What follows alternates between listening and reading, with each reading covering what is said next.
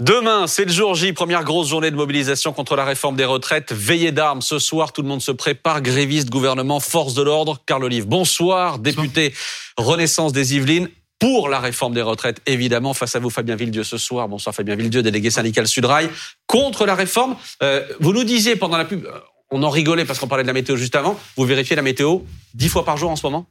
Bah oui, oui, ça, ça joue euh, évidemment. Si demain il pleut, il neige, ça jouera un petit peu, mais pense que les gens sont quand même assez déterminés. Voilà, mmh. euh, ils sont majoritaires dans les sondages. J'espère qu'on sera très largement majoritaire dans la rue demain. Et on va parler du sondage dans un instant. Comment demain ou à partir de demain allez-vous réussir à faire reculer Carl Olive?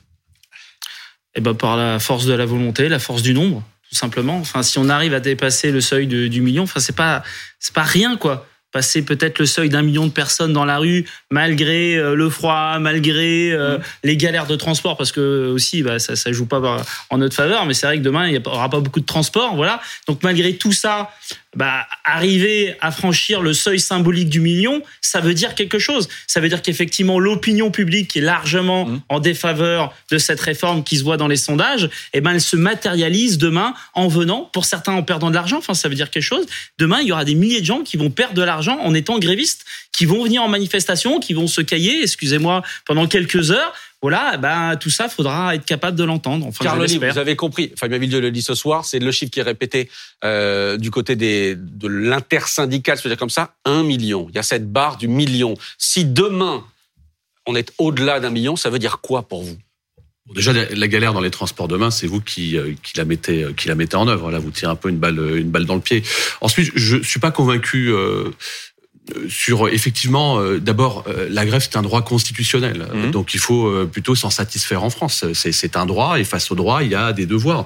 Moi, d'abord, je voudrais saluer les maires de France qui, mmh. toute la journée, aujourd'hui et hier, se sont employés à faire en sorte que demain, on ait ce qu'on appelle des SMA, des services minimum d'accueil dans dans les écoles et un très grand nombre d'écoles vont rester ouvertes, donc les enfants vont pouvoir être accueillis. Ça, c'est la première chose.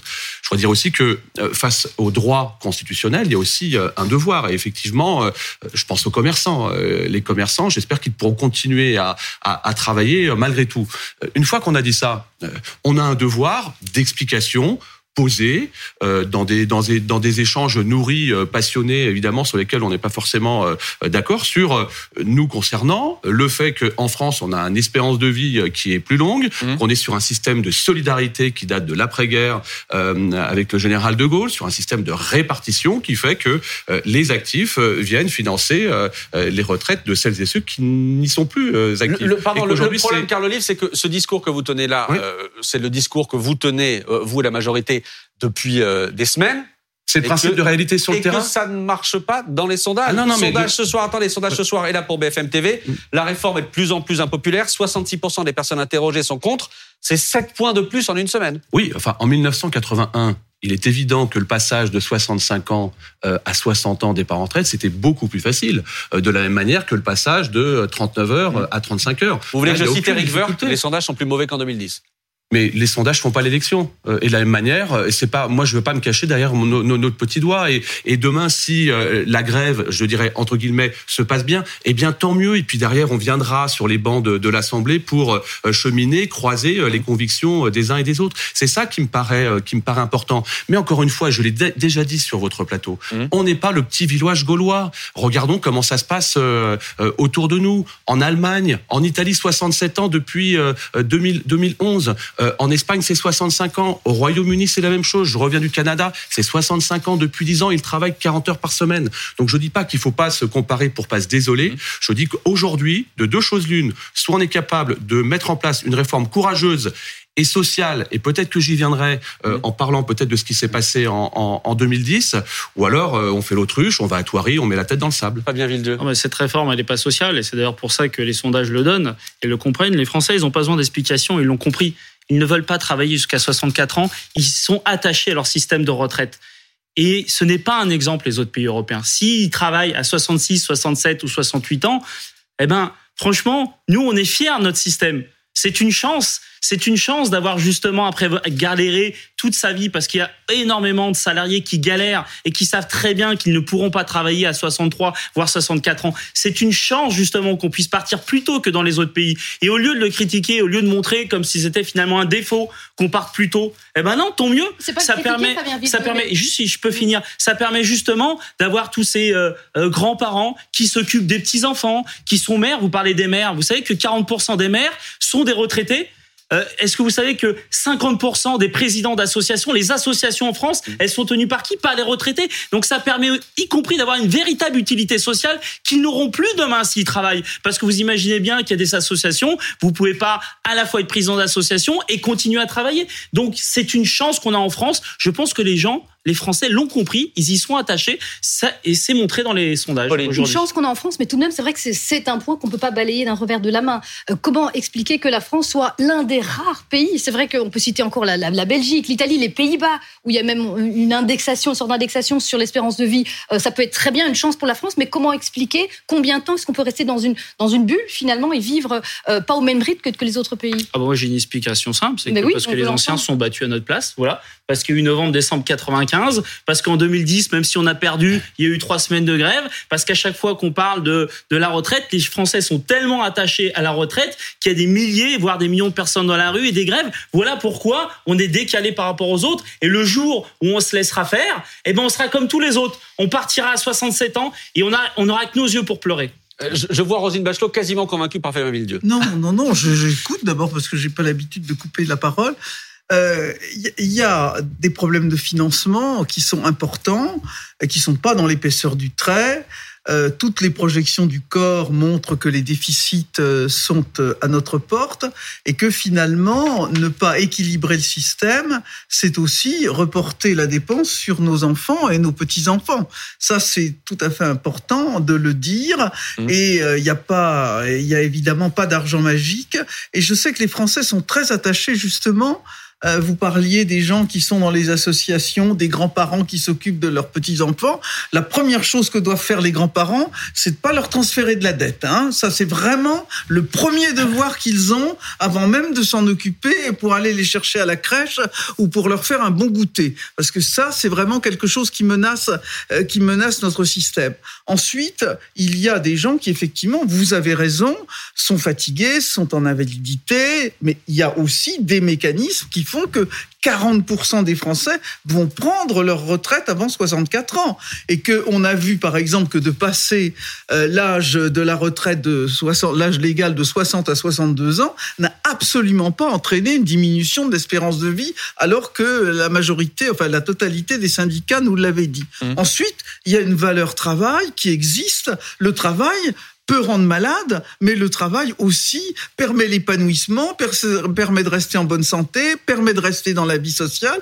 Moi, combien j'en ai vu de retraités euh, se, vraiment partir en dérélection à partir du moment de la retraite. Donc, on peut pas non plus euh, cracher sur la valeur travail, qui est un facteur d'épanouissement considérable. Il faut que modulo, vous réponde. Modulo, évidemment, tout ce que j'ai dit sur euh, les carrières longues, sur la pénibilité au travail. Mais là, euh, on peut pas avoir un discours qui, qui, met pas les choses aussi en perspective. Fabien Villedieu. Euh, je suis d'accord avec vous. Il y a aussi des choix politiques à faire en termes de financement.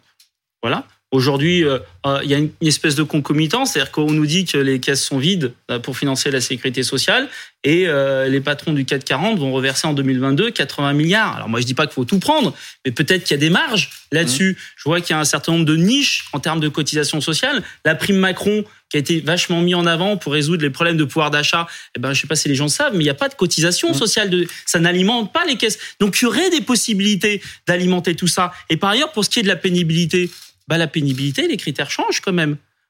Aujourd'hui, à la pénibilité, quand vous avez les, les six critères, il y en avait dix, on est passé à six, mais sans passer sur, sur, ce débat-là, vous pouvez partir aujourd'hui à 60 ans, demain vous partirez à 62, y compris lorsque vous avez des critères pénibles. On va vous demander de faire un effort et décaler votre âge de, de départ à la retraite. Donc vous dites c'est injuste, Carl Olive Juste par rapport euh, par rapport au financement, euh, on peut pas euh, on peut pas gommer ça. Enfin, disons-le, jusqu'en 2030 cumulé, bon, on peut vérifier les chiffres, hein, c'est à peu près 100 milliards.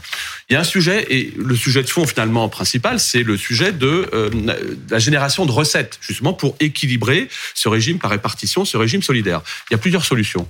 Mmh. Un, on augmente les cotisations. C'est pas ce que nous souhaitons faire. deux, nous baissons les pensions. C'est pas ce que nous souhaitons faire. On peut aussi augmenter euh, les impôts. participer les retraités. Oui. c'est ah, l'électorat d'Emmanuel Macron. Ah non, non, non. Alors, je vais revenir dessus, cher monsieur. Euh, on peut aussi augmenter les impôts, c'est pas ce que nous souhaitons. J'entends monsieur dire, on pourrait faire participer les retraités, mais attendez, mais ce serait vraiment les prendre pour des irresponsables et, et, les prendre pour. Un des pays attendez, où, le niveau des retraites est le plus élevé et le plus proche des revenus du travail. Donc, mais on, peut, on peut poser la question. Eh ben, Posons la question comme on l'a fait. n'est pas d'accord pour euh, faire partie. Alors juste, juste c'est très intéressant parce que euh, sur le sur le terrain, je passe beaucoup de temps sur le terrain, et ça c'est un sujet aussi qui revient. Et les retraités vous disent mais pendant combien de temps nous on a cotisé pour euh, les actifs il y a quelques années? Et à l'époque les pensions n'étaient pas les mêmes et à l'époque la durée de travail, monsieur, était pour un attendez, aujourd'hui il y a un actif virgule pour un retraité. Oui, et en 2000 il y en avait deux pour deux pour un. Mais n'allons pas faire reposer. Attendez, ça serait gros ça de faire reposer cette réforme de retraite sur en demandant aux retraités de pouvoir participer. Ils se sont euh, bougés, ils n'ont jamais été en arrêt de travail. Ils ont bossé 50 heures, 60 heures par mm. semaine avec des petites pensions. Et là, on leur dirait, il faut participer. Non, mais c'est bon, on a l'envers. Il y a quand même une question de justice parce qu'en fait, ce qu'on voit aussi dans les sondages, c'est la notion d'injustice dans cette réforme. Et on voit qu'effectivement, une partie des cadres même les cadres, pour la plupart, ne sont pas impactés par cette réforme. Mmh. Et il y a des injustices. Il y a notamment les 44 annuités pour des gens qui ont commencé à travailler très jeunes. On ne comprend pas, les Français ne comprennent pas, et ils ont bien compris en revanche que ça pesait davantage sur les petits salaires et sur les, et sur les, les classes populaires, sur les Français modestes, et non pas sur les cadres, cette réforme. Et ce sentiment d'injustice-là, c'est un carburant qui, évidemment,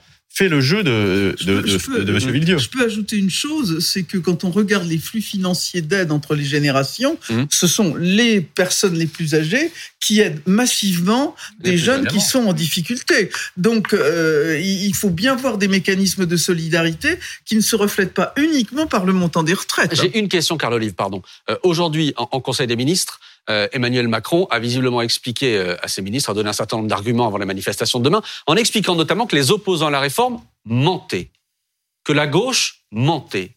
Quel mensonge Bah non, un quart des Français ne sont pas morts à 62 ans dans la bouche de euh, Madame Hidalgo, de Madame Panot, de Monsieur Vallot, de un certain nombre de syndicalistes on n'a pas préparé l'émission, hein. Euh, non, euh, oh, non, non, non, euh, un, un, Français sur deux euh, n'est pas au chômage au moment où il y a une retraite. Ça, c'est dans la bouche de LFI et de Monsieur Bardella. Et où vous avez raison, peut-être dans ce message-là, c'est qu'on a un devoir justement d'explication sur le terrain, mmh. ce que nous employons à faire les uns les autres, parce que dix mensonges ne, ne font pas une vérité. Et quand on est sur le terrain le, le, le week-end, par exemple, on nous dit trois choses. Un, on sait qu'il va falloir travailler, on, l'a bien compris. Deux, on veut une, une réforme des retraites, et vous l'avez dit tous les deux à juste titre, et je partage cela avec Madame la certainement, et, vous, chère Madame, euh, sur le fait que ça soit une réforme juste. Mmh. C'est-à-dire que celles et ceux qui aujourd'hui euh, bénéficient de subsides, d'allocations, etc., ne restent pas, n'aient pas un intérêt à rester chez soi plutôt que d'aller travailler. Donc il nous faut une réforme juste, et je le disais tout à l'heure, mmh. en 2010, la réforme qu'a connue euh, Madame la ministre euh, Bachelot portée par Monsieur Vort avait en gros rapporté, c'est pas un joli mot, de 60 à 62 ans, 30 milliards, dont 1,2 milliard avait été injecté mmh. pour une réforme plus juste, avec notamment des, euh, des, des, des, réformes de la pénibilité. Cette année, ce qui est proposé, c'est une réforme qui euh, va octroyer 18 milliards, dont un tiers, 6 milliards, va être justement mmh. consacré à faire en sorte que la pénibilité, les longues carrières, et tout ça va cheminer sur les bancs de l'Assemblée. Fabien Villedieu, la gauche, les opposants ont menti. Vous avez menti. Bon bah, je, on, va, pas se dire toi tu mens, moi je mens. C'est ça, vous pouvez le retrouver sur, les un peu ridicule. Par hein. contre, euh, c'est pas tout à fait. Je dirais pas que c'est un mensonge, mais euh, il y a quand même 5% des plus pauvres de ce pays. Hein. Sur les 5% des plus pauvres, il y en a 25% qui n'atteignent pas les 62 ans. C'est l'espérance de vie. Alors, c'est pas la moitié. Je sais que certains, il y a eu des raccourcis, mais sur les 5% des plus pauvres. on parle bien des 5, absolument. Ce chiffre-là qui était donné par Caroline a été débunké, entre guillemets. Ce qui est aussi vrai, ce qui est aussi vrai, ce qui est aussi vrai, ce qui est aussi vrai, c'est que si le départ à la retraite, c'est à peu près 62 euh, ans et 4 mois, par contre, à 62 ans, euh, 63 ans, il y a 60 à 62 ans dans le privé, mais la moyenne c'est 62 ans et 4 mois. À 62 ans, il y a 7 Français sur 2 qui ne travaillent plus, hmm. qui ne travaillent déjà plus. Ils ont et une grande partie, c'est qu'ils sont ni à la retraite ni au chômage. Ils attendent justement. Et c'est pourquoi et, et- et le carburant de, de, de, de toute cette mobilisation et tous ces sondages, c'est parce qu'effectivement, il y a plein de gens qui, en fin de carrière, où c'est de plus en plus dur, Mm. parce qu'aujourd'hui, le problème, c'est que le marché du travail n'est pas adapté aux seniors. Et il y a beaucoup d'entreprises, euh, moi, je suis pas pour dire les méchants patrons, mais il y a Je beaucoup d'entreprises qui se débarrassent des seniors. Et donc, déjà, il y aurait un travail à faire pour retrouver, pour faire travailler justement ces ça, seniors, ce qui permettrait d'ailleurs, soit dit en passant, de faire rentrer de l'argent dans, oui, dans les cotisations et qu'aujourd'hui, moi, je vois même à la SNCF, pourtant, il y a des syndicats, euh, il y a quand même du social qui est fait à la SNCF. Enfin, dès qu'elle peut se débarrasser de ses anciens, elle le fait. Senior, le passage de 60 à 62 ans Alors, a, permis que, au lieu, on est passé de 40% de seniors travaillant à 56%.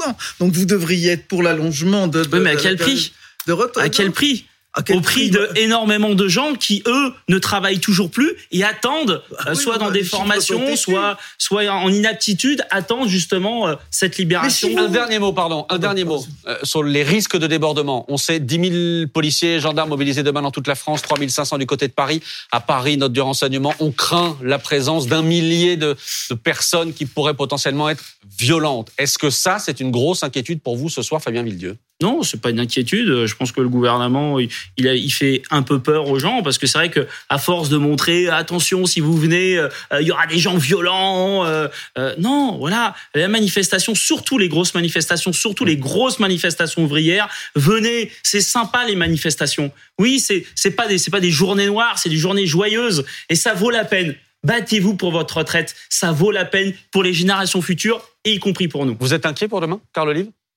Bah, J'aimerais que ce soit dans l'esprit de ce que dit euh, de- de ce- cher monsieur. euh, évidemment, on a connu euh, les gilets jaunes, ça a été Colanta pendant des semaines et des semaines, et ça a été l'économie qui a été bousillée, notamment par celles et ceux qui sont au cœur de l'économie. Je veux parler aussi des, des commerçants, des petites et moyennes entre- entreprises. C'est pour ça que moi je suis inquiet pour justement, notamment ces commerces et ces petites et moyennes entreprises. Ils ont ils ont dégusté pendant le Covid, pendant le Mm. confinement et avec l'augmentation des des fluides. Il faudrait pas que ça se reproduise. Maintenant, j'appelle comme monsieur à ce qu'il y ait demain une grève qui se passe bien, mais que s'il y a des débordements et des extrêmes qui viennent pourrir la grève, eh bien que le gouvernement ait la main ferme et que le ministre de l'Intérieur Gérald Darmanin ait la main ferme sur le sujet. Merci à tous les deux.